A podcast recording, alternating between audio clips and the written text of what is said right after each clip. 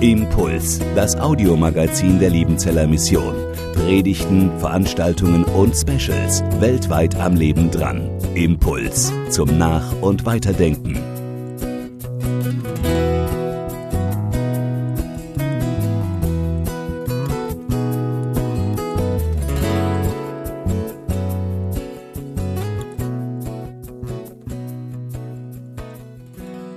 Gnade sei mit euch von Gott, unserem Vater, und Friede von unserem Herrn Jesus Christus. Amen. Persönlich habe ich mich immer wieder gefragt, was ist eigentlich das Besondere am christlichen Glauben? Warum Jesus? Was unterscheidet Jesus von Gautama Buddha? Warum nicht der Islam? Und wenn wir dieser Frage nachspüren, wenn wir dieser Frage nachdenken, dann werden wir sehen, es gibt so viele Gemeinsamkeiten in den Religionen. Und manche Leute kommen dann zu dem Schluss, es ist letztendlich doch egal. Jesus Christus und Gautama Buddha sind doch beide gleichermaßen heilsbedeutend. Und immer wieder hört man auch in Predigten Vergleiche. Und einen Vergleich, den ich immer wieder höre, ist es nicht so, dass die Gnade den christlichen Glauben so einzigartig machen würde. Während sich die Gläubigen in anderen Religionen ihre Rettung erarbeiten müssten, so predigt der christliche Glauben allen voran die evangelischen die Gnade. Gott schenkt uns das Heil. Gott rettet uns frei von aller selbstgemachter Leistung.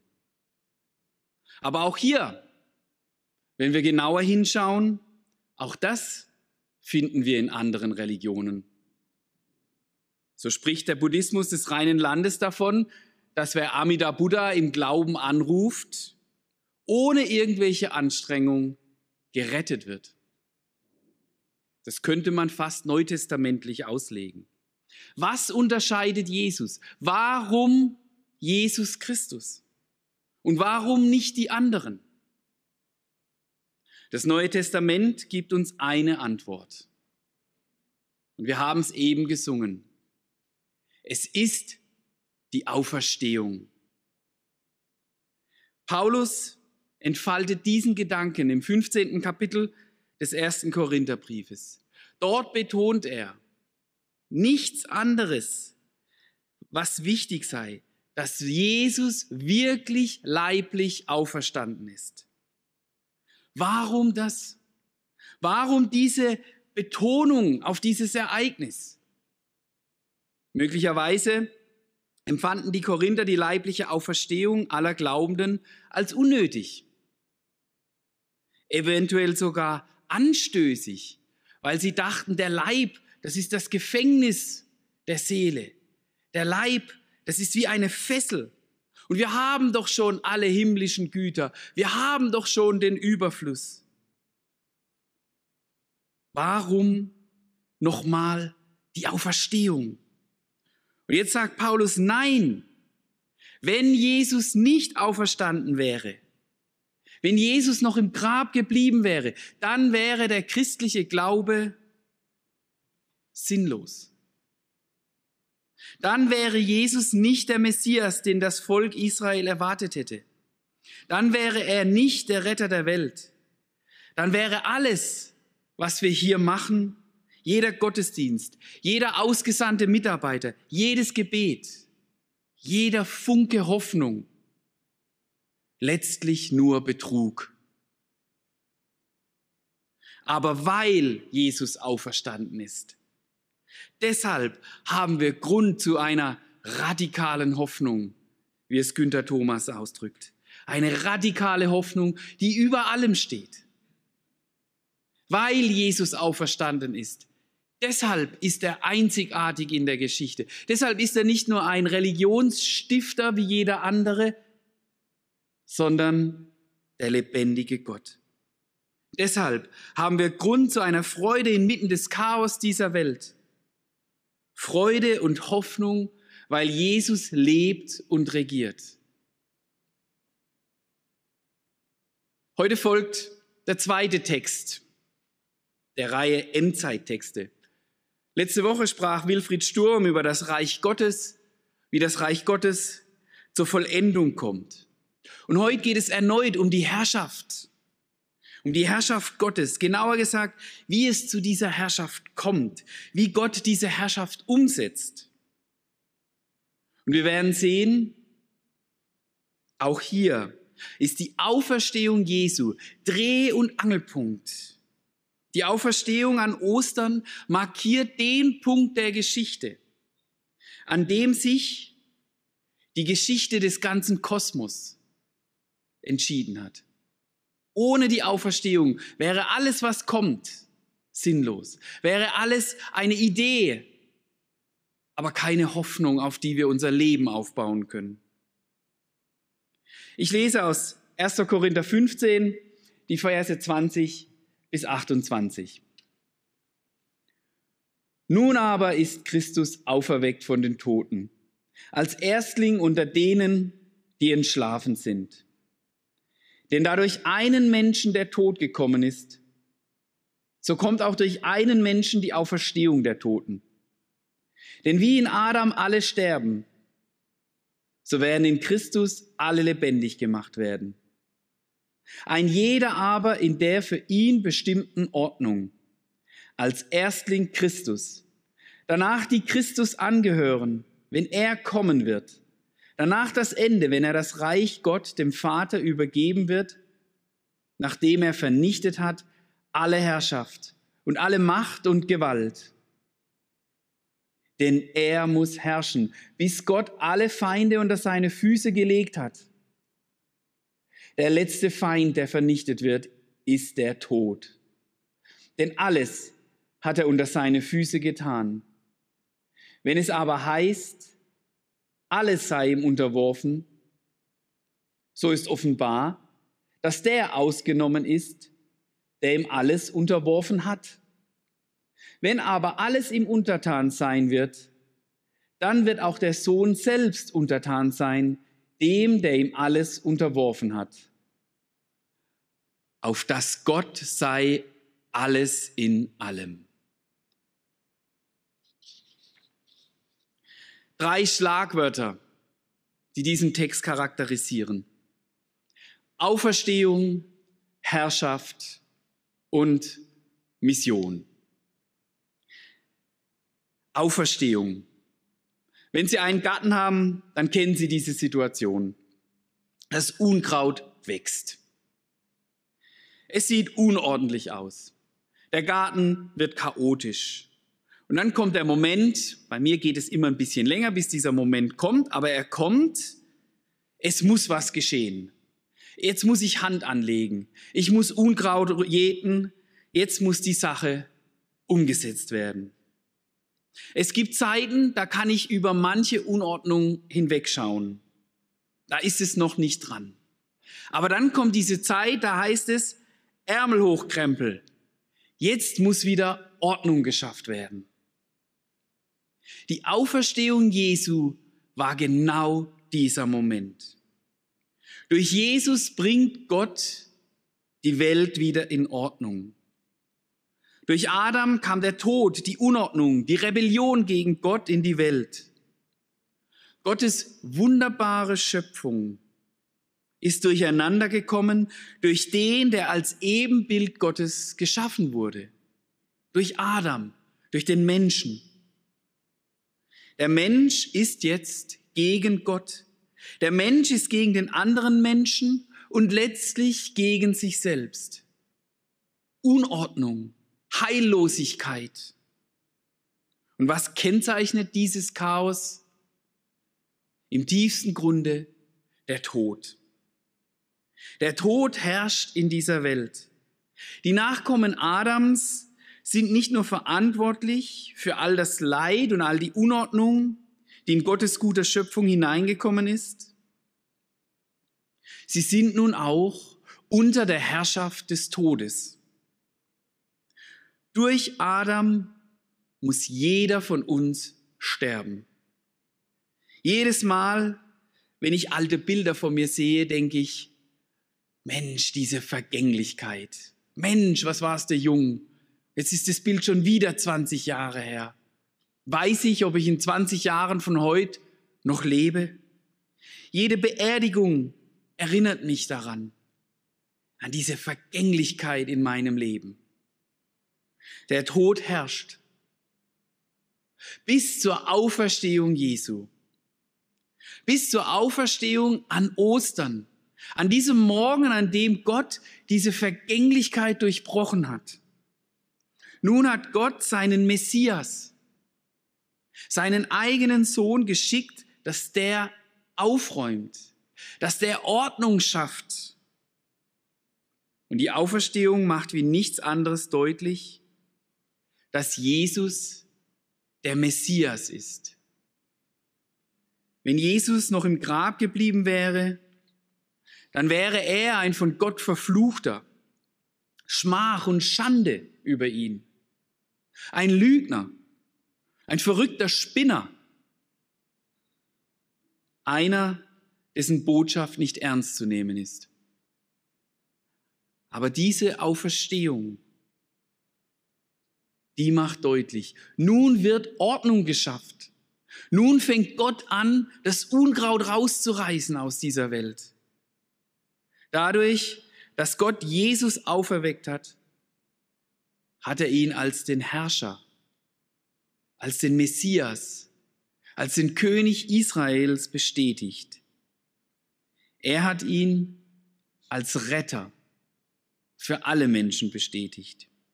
Jesus ist nun Garant und Vollstrecker des zukünftigen Heils, das heute schon beginnt. Wir sehen, an dieser Auferstehung hängt alles. Wenn wir die Auferstehung wegnehmen, wird auch unsere Zukunft keine Bedeutung haben mit Jesus Christus. Paulus schreibt, ich lese noch einmal ab Vers 21, denn da durch einen Menschen der Tod gekommen ist, so kommt auch durch einen Menschen die Auferstehung der Toten. Denn, wir, denn wie in Adam alle sterben, so werden in Christus alle lebendig gemacht werden. Ein jeder aber in der für ihn bestimmten Ordnung. Der Tod, die Vergänglichkeit ist das Zeichen der alten Schöpfung. Die Unordnung, das Chaos gipfelt im Sterben. Das war nicht Gottes Plan. Und durch den Messias Jesus, sagt Paulus, wird dieses Sterben durchbrochen und durch die Auferstehung Jesu hat das etwas mit mir zu tun. Denn nun habe ich Hoffnung auf Auferstehung. Diese Auferstehung Jesu in der, an Ostern gipfelt in meiner Auferstehung in der Zukunft. Weil Jesus nicht im Grab geblieben ist, habe ich auch eine begründete Hoffnung, dass ich auferstehen werde. Zu der Zeit des Paulus hatten die Juden diese Hoffnung auf die Auferstehung. Im Buch Daniel im zwölften Kapitel steht, aber zu jener Zeit wird dein Volk errettet werden, alle, die im Buch geschrieben stehen. Und viele, die im Staub der Erde schlafen, werden aufwachen, die einem zum ewigen Leben die anderen zu ewiger Schmach und Schande. Also Auferstehung war für Paulus nichts Fremdes. Auferstehung war eine Hoffnung, die der Jude und Pharisäer Paulus hatte. Selbst vor seinem Damaskus-Erlebnis, bevor er dem Auferstandenen begegnen ist, war es klar für Paulus, die, die zum Volk Gottes gehören, die, die im Buch geschrieben sind, die werden nicht für immer im Tod bleiben. Am Ende wird Gott sein Volk auferwecken. Gott wird am Ende sein Volk aus dem Totenreich rufen und sein Reich aufrichten. Diese Hoffnung hatte auch der Jude und Pharisäer Paulus. Aber nun kommt etwas Neues für Paulus. Das Besondere für Paulus ist nun, dass es einen gibt, der nicht am Ende der Geschichte auferweckt wird, sondern mittendrin. Dass die Auferstehung der Toten schon einen hat, der jetzt schon auferstanden ist. Und das hatte Paulus wohl vor seinem Damaskus-Erlebnis so nicht erwartet. Und Paulus schreibt, ein jeder aber in der für ihn bestimmten Ordnung, als Erstling Christus, danach die Christus angehören, wenn er kommen wird. Danach das Ende, wenn er das Reich Gott dem Vater übergeben wird, nachdem er vernichtet hat alle Herrschaft und alle Macht und Gewalt. Die Auferstehung der Toten geschieht also nicht auf einmal, wie es die Juden zur Zeit des Paulus erwarteten.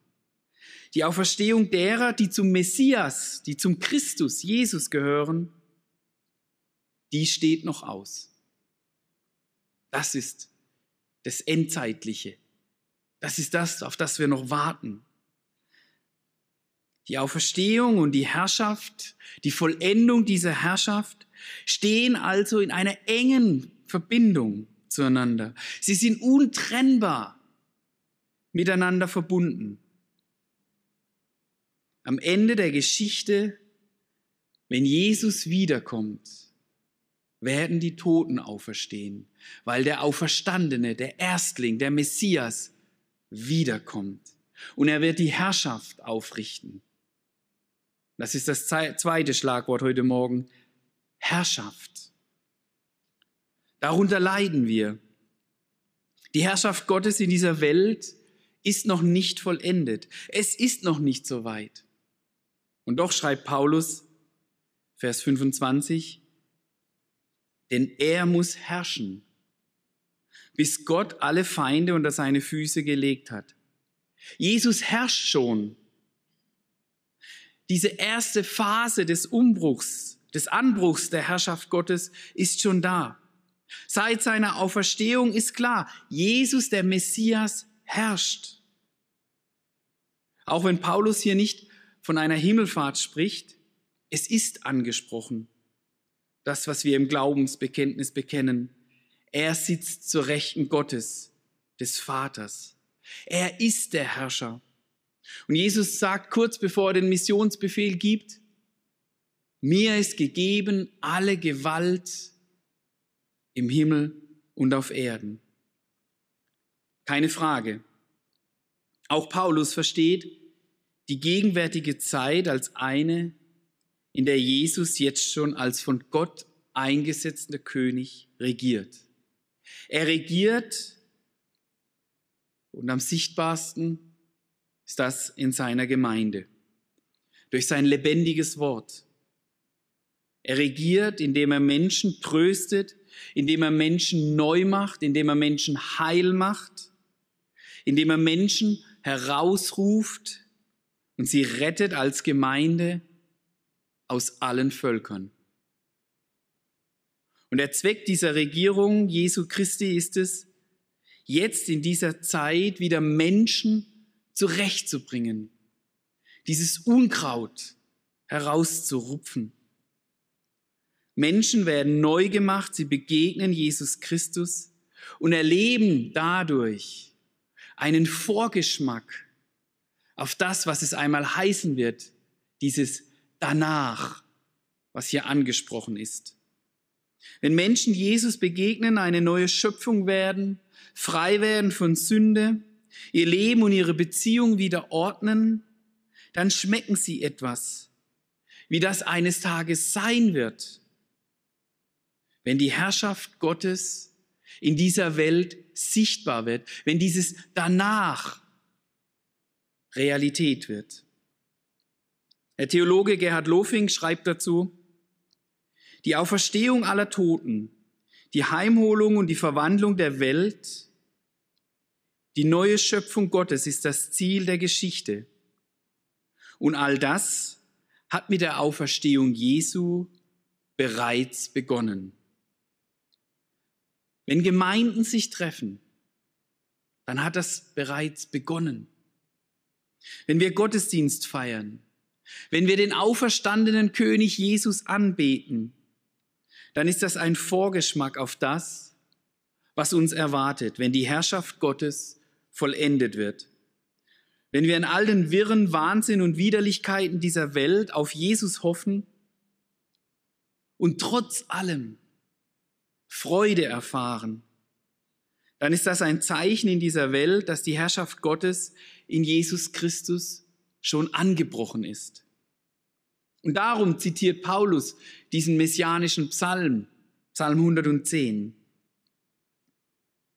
Setze dich zu meiner Rechten, bis ich deine Feinde zum Schemel unter deine Füße lege. Der Herr wird das Zepter deiner Macht ausstrecken aus Zion. Herrsche inmitten deiner Feinde. Genau das geschieht. Gerade jetzt. Jesus Christus herrscht inmitten seiner Feinde. Noch ist die Welt geprägt von Gottlosigkeit und Gemeinheit.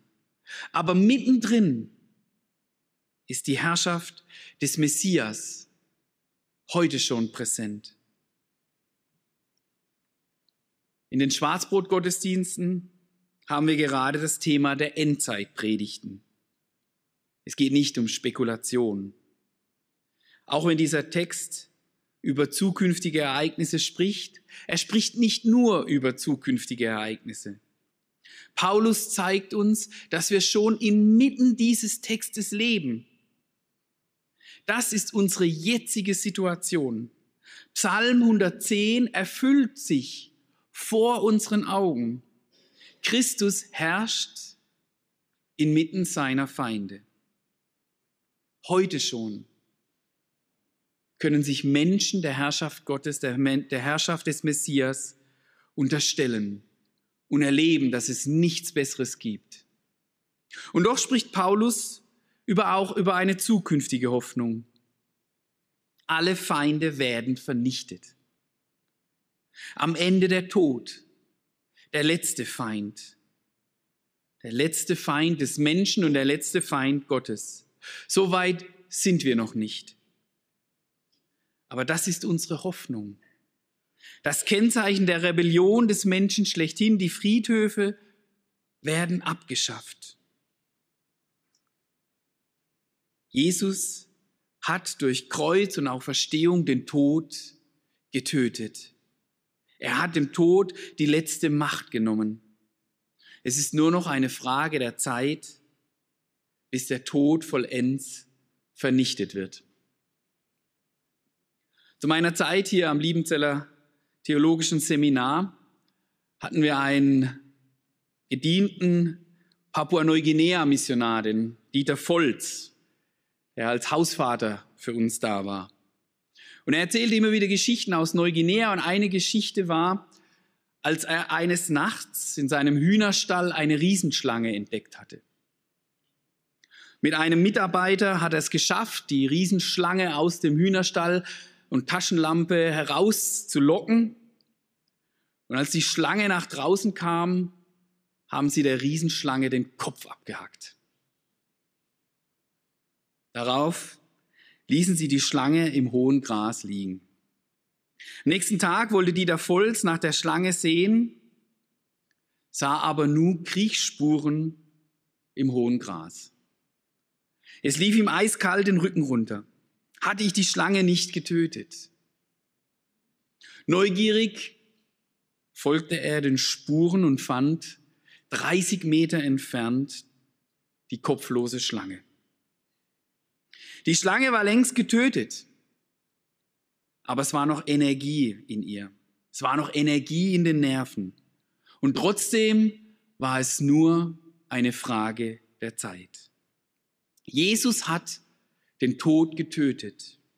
Er ist der Herrscher dieser Welt. Es ist nur eine Frage der Zeit, bis die Schlange liegen bleibt, bis sein letzter Feind aus dieser Welt geschaffen wird. Dann wird Gott diese Ordnung sichtbar für uns alle herstellen. Dann wird die Welt wieder sein, wie Gott es will. Der letzte Feind wird vernichtet, der Tod. Denn alles hat er unter seine Füße getan. Wenn es aber heißt, alles sei ihm unterworfen, so ist offenbar, dass der ausgenommen ist, der ihm alles unterworfen hat. Wenn aber alles ihm untertan sein wird, dann wird auch der Sohn selbst untertan sein, dem, der ihm alles unterworfen hat, auf das Gott sei alles in allem. Es ist bemerkenswert, dass das Neue Testament das Wort Dreieinigkeit nicht benutzt. Und trotzdem erhalten wir hier einen Einblick in das gemeinsame Wirken und das Verhältnis der Dreieinigkeit. Im Besonderen hier auf das Verhältnis zwischen Gott Vater und Gott Sohn. Gott der Vater unterwirft alles dem Sohn. Der Sohn selbst ist dem Vater untertan. Der Vater teilt seine einzigartige Herrlichkeit mit dem Sohn. Vom Vater kommt alles und durch den Sohn wird alles. Was Paulus uns hier vor Augen führt, ist, dass der dreieinige Gott diese Welt neu ordnet. In der vollendeten Königsherrschaft Gottes gibt es keinen Tod mehr. Jesus als der, der den Tod besiegt hat, wird als wahrer Sohn des Vaters geoffenbart. Und auch hier wird erneut ein Wort aus dem Psalmen zitiert. Psalm 8, Vers 7 alles hast du unter seine Füße getan. Wenn Sie diesen Psalm 8 lesen, stellen Sie fest, es wird über die Herrlichkeit des Menschen gesprochen. Nun ist es bemerkenswert, dass Paulus gerade diesen Psalm hier zitiert. Es ist doch Jesus, dem alles unter die Füße getan wird. Das bin doch nicht ich. Es ist der Mensch, Jesus Christus, der inkarnierte, fleischgewordene Gottessohn, der als Mensch, als Messias die Herrschaft Gottes angetreten ist und bei der Auferstehung der Toten diese Herrschaft zur Vollendung bringen wird. Der Mensch Jesus Christus wird dann dem Menschen, den Nachkommen Adams, wieder zurechtbringen. Ohne den Sohn Jesus können wir also nicht über die Herrlichkeit des Menschen reden. Ohne Jesus, ohne seine Auferstehung wäre auch unser Menschsein nichts Herrliches, sondern nur Tod verfallen. Der gehorsame Sohn Gottes, Jesus, der Messias, bringt alles wieder in seine bestimmte Ordnung.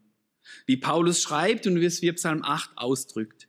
Der Mensch ist in der Herrschaft Gottes wieder unter Gott. Das macht unsere Würde und Herrlichkeit aus. Wir sind einen Weg miteinander gegangen. Durch die Auferstehung Jesu wurde er als Herrscher eingesetzt. Die Herrschaft Gottes kommt in unserer Auferstehung am Ende der Zeit zur Vollendung. Und nun stehen wir wie Paulus da mittendrin. Wir warten noch auf die Auferstehung der Toten. Wir haben diese radikale Hoffnung, dass nichts in dieser Welt Jesus aufhalten wird, weil selbst der Tod ihn nicht aufhalten konnte. Er wird die Toten aus den Gräbern rufen. Und bis dahin kommen wir zu unserem letzten, zu unserem dritten Schlagwort. Mission. Zwischen Christus als dem Erstling und der Wiederkunft erstreckt sich diese Zwischenzeit. Diese Zwischenzeit, in der das Heil verkündet wird, in der sich die Herrschaft Christi durch die Verkündigung seiner Boten manifestiert und ausbreitet. Die Herrschaft Jesu wird in seiner Gemeinde sichtbar. Menschen werden heil und finden zurück in ihre Beziehung zu ihrem Schöpfer. Menschen die um die Auferstehung Jesu an Ostern wissen und auf die Auferstehung der Toten warten, laden andere ein, mit dabei zu sein, in dieser Herrschaft, heute schon das zu erleben, das zu schmecken, dass Jesus regiert. Ohne diese beiden Pole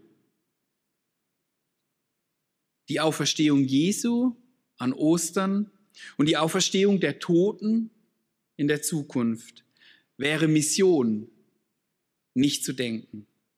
Wir brauchen die Auferstehung Jesu und seine Herrschaft als Grundlage unseres Handelns. Wir brauchen es, dass er sagt, mir ist gegeben alle Gewalt im Himmel und auf Erden. Ohne das Wissen, dass der Tod besiegt ist, dass der Schlange den Kopf abgeschlagen wurde, hätten wir keine Hoffnung. Das Evangelium wäre eine Philosophie, eine Religion unter vielen, aber keine lebensspendende Kraft. Weil Jesus durch seine Auferstehung alle Macht im Himmel und auf Erden hat, gibt es jetzt keinen Bereich des Universums, das nicht jetzt schon seiner Herrschaft unterstellt ist. Diese Herrschaft wird verkündet. Menschen werden eingeladen, daran teilzuhaben. Sie finden in Jesus wieder zurück zu ihrem eigentlichen Bestimmung ihres Lebens, nämlich Gott zu loben. Mission geschieht im Horizont der Wiederkunft Jesu, der Auferstehung der Toten am Ende. Wenn Gott diese Geschichte zu seiner, ihrer Vollendung bringt und das Reich Gottes, die Herrschaft Gottes sichtbar wird. Das ist das Ziel. Das kann die Gemeinde, das Volk Gottes immer nur erwarten. Das können wir nicht selbst herbeiführen. Das ist diese bestimmte Ordnung. Das ist dem Messias überlassen. Wenn Gott den letzten Feind, den Tod vernichtet, dann ist auch die Mission der Gemeinde zu ihrem Ziel gekommen. Dann wird Gott sein, alles in allem. Was unterscheidet Jesus von anderen Religionsstiftern? Es ist die Auferstehung. Durch die Auferstehung bestätigt Gott, der Vater Jesus als Messias, den Retter der Welt. Durch die Auferstehung an Ostern wird deutlich, es ist nur noch eine Frage der Zeit, bis Gott seine Herrschaft vollendet. Zu seinem Lob und zu seiner Ehre. Amen. Impuls ist eine Produktion der Liebenzeller Mission. Haben Sie Fragen? Würden Sie gerne mehr wissen? Ausführliche Informationen und Kontaktadressen finden Sie im Internet unter www.liebenzell.org. Die Liebenzeller Mission produziert ebenfalls das Fernsehmagazin Weltweit am Leben dran. Informationen zur Sendung und zum Empfang gibt es unter www.weltweit-magazin.de.